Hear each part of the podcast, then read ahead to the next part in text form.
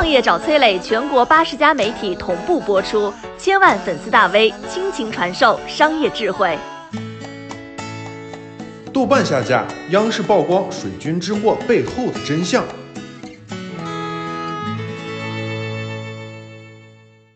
什么要严打明星偷逃税？为什么爱奇艺要大幅裁员？为什么发布演员限薪令？为什么央视曝光水军产业链？为什么豆瓣 APP 被勒令下架？过去半年发生的这一系列事情看似是毫不相干，但背后却隐含着可能改变我们生活的趋势。这条视频我来给你拆解分析。我们现在开始，先说豆瓣被下架吧。豆瓣最有名的功能有两个，一个是标记自己看过的书、影视剧和音乐，还可以进行评论和打分，给影视文艺作品评论打分，这个信息很关键。豆瓣还有另外一个功能呢，就是小。小组等于是社区论坛啊，就是在豆瓣上找到志同道合朋友的地方，就是这么一个看上去人畜无害的平台。今年前前后后被上级主管部门约谈了二十多次，罚款加起来有九百万元。A P P 被通报下架，到底发生了什么呢？在被处罚之后啊，有一个细节很关键，豆瓣发布了公告，暂停了小组回复功能和小组精选频道的更新。显然，问题的关键就在这小组上。仔细研究豆瓣各种小组的活跃人数排行，我们发现前十竟然有八个是娱乐小组。娱乐小组里发生了什么幺蛾子？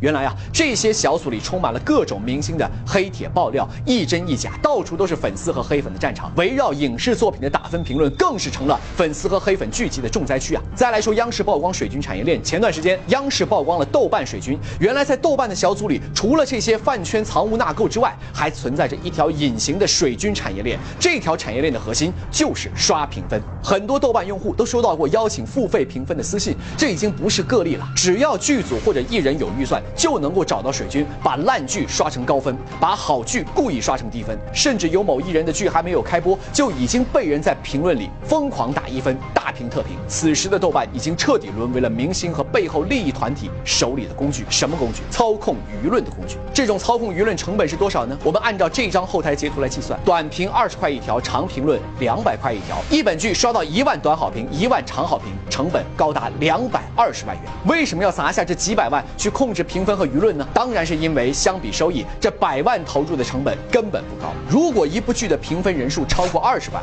那么这本剧就算得上是爆剧。这是网络上很多人判断爆剧的标准。而对于明星艺人和背后的资本来说，邀请二十万人来打好评，不过也就是百万成本，并不是什么难事儿。这些靠刷出来的虚假数据，就成为了明星艺人跟不懂行的投资方还有剧组谈判的筹码。过去这几年，明星片酬越来越高，很难说背后是没有这些豆瓣水军的功劳啊。通过人为制制造。虚假数据，明星们赚得盆满钵满，这是什么？这是在用资本控制市场，控制舆论和市场的后果是什么呢？爱奇艺大裁员，可能你已经听说了，为什么？因为没钱了。不对呀，爱奇艺明明刚刚把会员费涨价，怎么会突然没钱了呢？你可能不知道啊，爱奇艺在过去十年亏了一千多亿人民币啊，这些钱花在哪里呢？作为一个内容平台，花在了购买影视版权和打造自制剧上，而他们的主要收入来自于广告和会员费的收入，广告收入天花板很低，所以想要做大，只能靠会员的收入，而促使用户成为会员付费的一定是独家的自制剧，这一点美国的奈飞已经做了标杆榜样。从用户规模和会员价格上来说，爱奇艺等等长视频平台其实和奈飞是旗鼓相当，都是两亿左右。会员费的价格按照消费水平来说也差不多，都是平均月薪的百分之零点三上下。那既然收入差不多，为什么美国奈飞赚钱赚得盆满钵满，而国内爱奇艺、腾讯、优酷视频？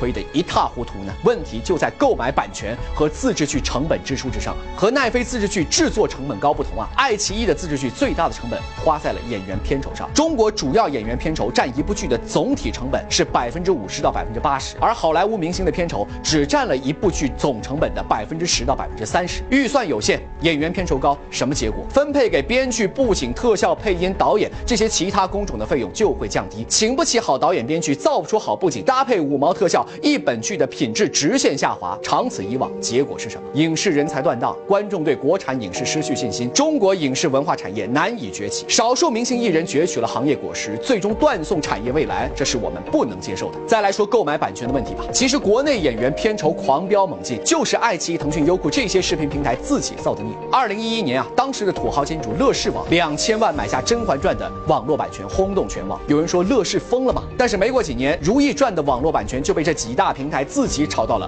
八点一亿元，短短几年涨价四十倍，这背后就是资本的疯狂追逐与投入，最后落到现在的一地鸡毛。复盘这几件事情的关联逻辑：演员利用平台虚假评分和流量，借助影视平台混战资本疯狂投入的时期，获取天价片酬，导致整个行业畸形发展。最终，国家出手重拳整治，提振民族文化产业。过去十年，资本在违背产业发展规律的错误时机，疯狂催熟中国影视行业带来的恶果，我们已经看到。接下来的中国影视文化产业未来的趋势，一方面是去流量化，另外一方面，资本一定会学乖，会越来越理性。没有好班底、好好剧本、好演员的剧，很难再被追捧。未来我们将会看到更多更好的影视作品。我相信，中国的影视作品将会在不远的未来火遍全球。套用周董的一句话：“华流才是最的顶流。”你好，我是宗南，是崔磊的合伙人。包括抖音、快手、百度、阿里、腾讯等等这些互联网公司，都曾经邀请过我们去分享创业方面的课程。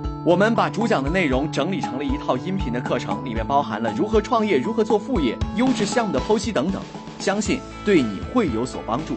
下拉手机屏幕，在节目简介里添加我的个人微信，这套课程今天免费送给你，快去领取吧。